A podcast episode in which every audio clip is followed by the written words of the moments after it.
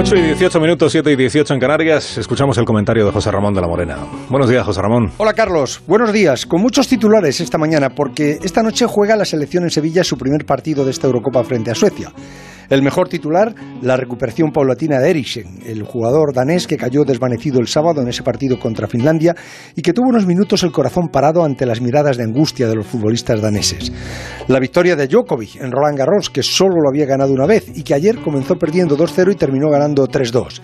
La victoria del Barça en la final de la Champions de balonmano en Colonia, donde ayer se proclamó campeón de Europa. Y en baloncesto el Barça también puede ganar la Liga el martes si vuelve a ganar al Real Madrid en el Palau, después de ganarle ayer en Madrid en esa final al mejor de tres. Me llamó la atención anoche la tensión y agresividad en esa final a doble partido en la que el Rayo y el Girona se están jugando un puesto en primera división. No esperaba esa actitud macarra y pendenciera de los dos entrenadores jóvenes y presuntamente educados como Iraola y Francisco. Es mucho lo que se juegan, pero el árbitro anula un gol que era ilegal, como se pudo comprobar en televisión. Y como digo, esta noche a las 9 comienza la Eurocopa para nuestra selección frente a Suecia, que ha tenido problemas de contagio de COVID con dos de sus jugadores como nosotros.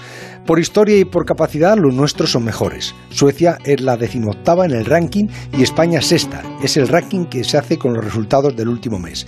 Me preocupa que se enfanquen las ruedas de prensa con el seleccionador, porque eso nunca conduce a nada bueno. Intoxica el ambiente y crea épocas parecidas a las que padecimos con Clemente, donde nunca se ganó nada. El modelo es la cordialidad, la sensatez y la comprensión que hubo con Vicente del Bosque incluso antes con Luis